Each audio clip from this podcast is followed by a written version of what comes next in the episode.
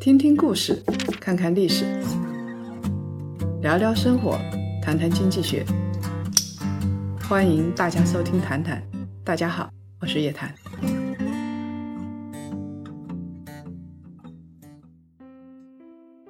檀香们晚上好，欢迎来到《谈谈之牛熊交易所》。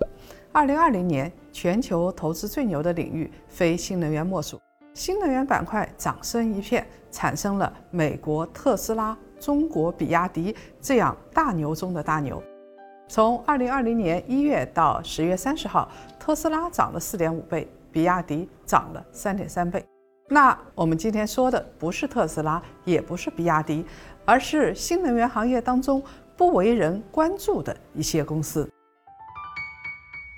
新能源车从政策到市场一路绿灯，万亿市场开始狂飙。新能源车、智能车还有上百年的发展空间。从政策上来看，非常支持，全球都是如此。二零二零年十一月二号晚上，国务院发布了重磅文件《汽车强国的十五年蓝图》，是新能源汽车行业最重大的利好。隔夜，美股新能源车板块暴涨相迎。十一月二号。国务院办公厅正式发布了新能源汽车产业发展规划（二零二一到二零三五）。在规划里边提出来，经过十五年的持续努力，让我国的新能源汽车核心技术达到国际先进水平，质量品牌具备较强的国际竞争力。请记住，在政策上要让纯电动汽车成为新销售车辆的主流，公共领域用车全面电动化。燃料电池汽车实现商业化的应用，高度自动驾驶汽车实现规模化应用，充换电服务网络便捷高效，氢燃料供给体系建设稳步推进。到二零二五年会怎么样呢？我国的新能源车的市场竞争力会明显增强，动力电池、驱动电机、车用操作系统等关键技术取得重大突破，安全水平全面提升。不仅如此，汽车的政策同样支持新能源。十月二十七号，在二零二零年中国汽车工程学会年会暨展览会上，发布了一份新能源车的技术路线图，由工信部指导，中国汽车工程学会组织了全行业一千多名专家，花了一年半的时间，修订编制了节能与新能源汽车技术路线图二点零。这一份路线图提出，到二零三五年，新能源车市场占比要超过百分之五十，燃料电池汽车保有量达到一百万辆左右，节能车再占一半，这就没有高耗能的燃油车什么事儿了。到二零三五年，我们国家汽车产业有六大发展目标，其中最重要的一个目标就是让新能源车逐渐成为主流产品。汽车产业基本实现电动化的转型。从市场需求的角度预测啊，二零二五年、二零三零年、二零三五年这三个时间节点，我们国家汽车的产销年规模是三千两百万辆、三千八百万辆、四千万辆。一开始呢，就是政策支持地方政府采购，在重点的地方用。根据这一份文件。从二零二一年开始，国家生态文明试验区大气污染防治的重点区域会新增或者更新公交、出租、物流、配送这些公共领域的车辆，新能源车的比例不低于百分之八十。那么到二零三五年呢，中国的新能源车的保有量就会超过一点六亿辆，其中纯电动车会超过九成。在政策推进上可谓是不遗余力。那从二零零九年开始，中国刚刚出现新能源车，到现在为止，二零二零年十一年的时间，政策大力扶持，光是真金白银的补贴就有超过三千亿，以后还会有优惠政策，比如说新能源车的税收优惠，对新能源车在路上行驶啊，会有分类交通管理，还有金融服务。对作为公共设施的充电桩建设给予财政支持，也就是补贴、补贴、补贴再补贴。从中国经济转型的角度来看，这是一场不能输的战役。在一定程度上，新能源车对于产业的拉动能力不会输于房地产，更重要的是，在高科技领域，它会远远的胜过房地产。所以，可以把现在的新能源车理解为二十年前的房地产。关键是在政策的猛攻之下，市场逐渐接受了电动车。在九月底特斯拉的电池日上，马斯克一不小心说了一句话，他很傲慢地说：“燃油车会消失。”后来觉得这样太骄傲了，改口说会留下一点儿。事实上，有可能是一点儿也留不下。二零二零年是新能源主题投资的黄金元年。工信部说，我国新能源汽车成交量连续五年位居全球第一，累计的推广量超过了四百八十万辆，占现在汽车总保有量的百分之一点七，不算多，空间很大，占了全球保有量的一半以上。我们再来看看历史数据，中汽协、REA、ACEA 这些机构统计。二零一八年，中国、美国、欧盟、日本其他地区同比的增速分别是百分之八十一点九、百分之八十二点二、百分之四十二点二、负的三十四点四、百分之四十点六。也就是说，中国和欧洲以两季绝尘，欧洲的增速甚至在中国之上，可以看出全球对于新能源车的助推作用。在二零一九年一季度的时候，中美欧盟、日本其他地区同比增速达到了百分之五十八点六、百分之二十七点九、百分之三十七点九，负的百分之二十九点一、百分之二十三点一。当然，我们也看到二零二零年上半年新能源车的销量很差，主要是疫情影响，总体的汽车销量都很差。根据中国汽车行业协会的数据，今年上半年国内新能源车的销量同比下滑了百分之四十四，到了三十三点五万辆。同期，欧洲的销量增长了百分之五十二，到达四十点三三万辆。但是到了九月、十月，情况截然不同，新能源车销量大涨，市场处于爆发的前期。还是根据中汽协的数据，九月份的时候，中国新能源车产销量分别完成了十三点六万辆和十三点八万辆，同比分别增长了百分之四十八和百分之六十七点七。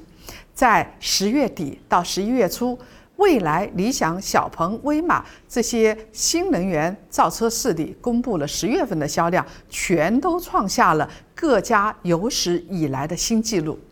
未来十月份的交付量是五千零五十五辆，哈，就在我们楼上啊，创造了单月销量的新高，同比翻了两番。第一次，未来汽车的单月销量突破了五千辆，更是中国中高端新能源车首次单月销量突破五千辆。二零二零年前十个月，蔚来汽车累计交付了三万一千四百三十辆，同比上涨了百分之一百一十一点四。理想汽车也不错，十月份的时候交付了三千六百九十二辆，连续三个月刷新了单月交付量的记录。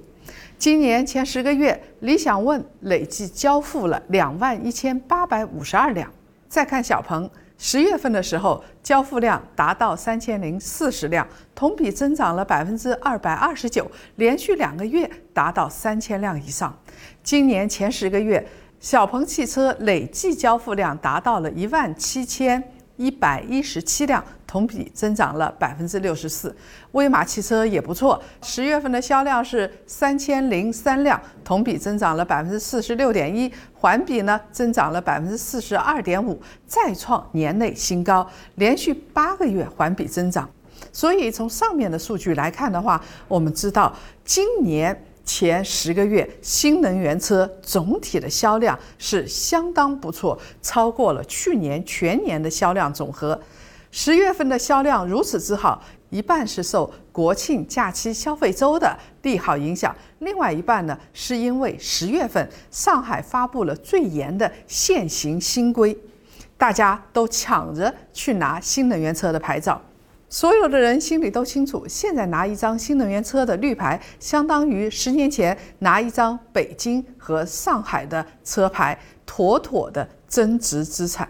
国务院新政一出台，新能源车的上下游产业链再次受到强烈关注，股价大涨特涨。文件一公布，隔夜美股的新能源车板块就暴涨，理想汽车一度大涨百分之十五，蔚来一度大涨百分之十四，小牛电动上涨了百分之九点二一，小鹏汽车涨了百分之七。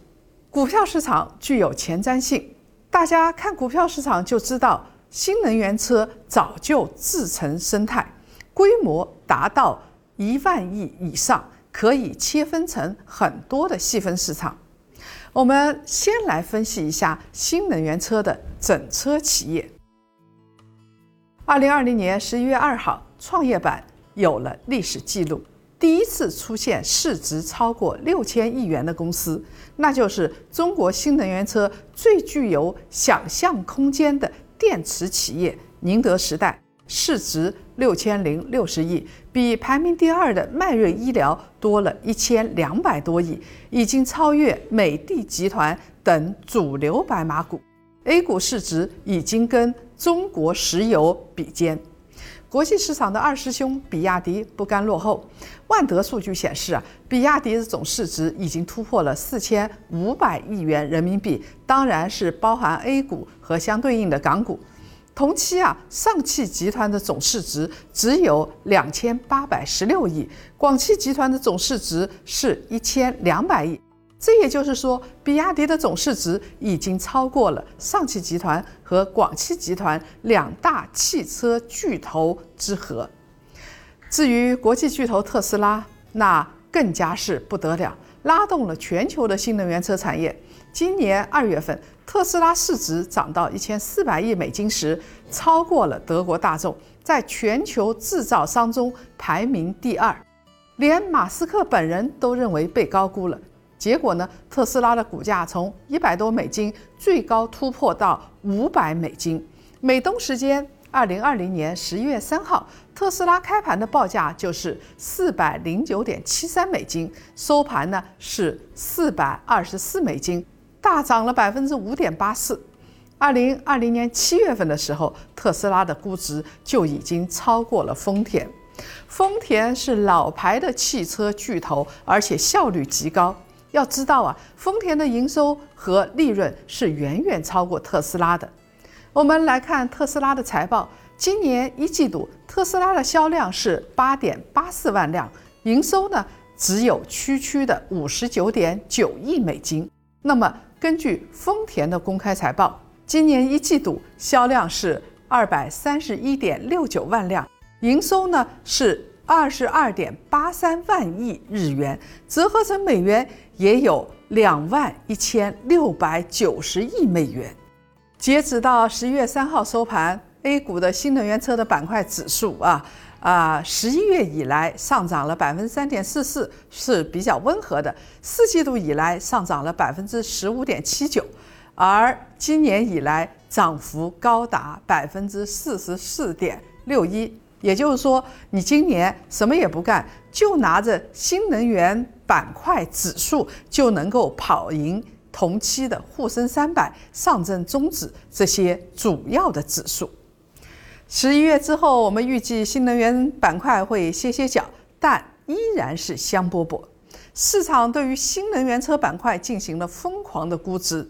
在各国政府和造车新势力的联合推动下，新能源车成为乔布斯时代的智能手机，而市场规模比当时的智能手机要更大。这就是新能源车行业产业链股价上涨的根本逻辑。不过呢，并不是所有的 A 股新能源车都能享受本轮的红利，也不是产业链上的所有的企业都可以分一杯羹。市场的大浪淘沙在持续。我们从两个小切口来分析新能源车行业被忽视的两大市场。好了，本期谈谈牛熊交易所的内容就先分享到这儿了。想看完整版的视频，想了解。更多的干货知识吗？在首页搜索“谈谈之牛熊交易所”，点击购买就可以获得二十期的完整独家的视频。关键是全是干货，我们不说虚的。那么咱们下次再见。